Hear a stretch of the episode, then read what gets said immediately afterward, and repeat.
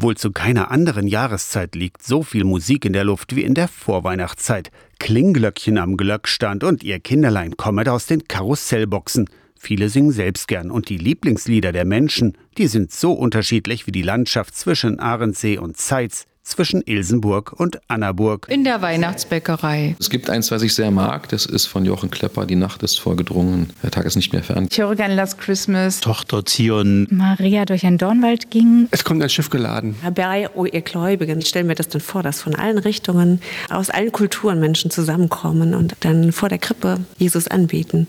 Das ähm, finde ich eine so, so coole Vorstellung. Und da singe ich gerne mit und da stelle ich mich auch gerne dazu. Advent ist Vorbereitungszeit. Jeder Adventssonntag hat seine eigene Prägung, hat eigene, zum Thema des Sonntags passende Lieder, sagt Domkantor Gerhard Nötzl aus Halle. Es gibt so schöne Adventslieder, die auch so viel von dem spürbar machen, was Advent ist, dass man auch im Herzen sozusagen einen Raum schafft für das, was kommt. Streng genommen sind also Odu Fröhliche und Stille Nacht nun mal erst am Heiligabend dran.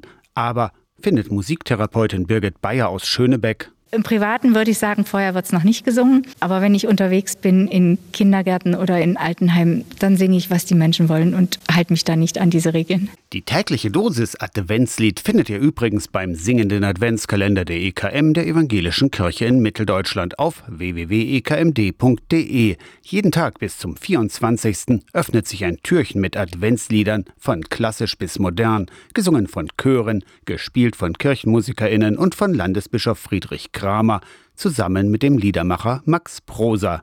Aus der Kirchenredaktion Torsten Kessler, Radio SAW.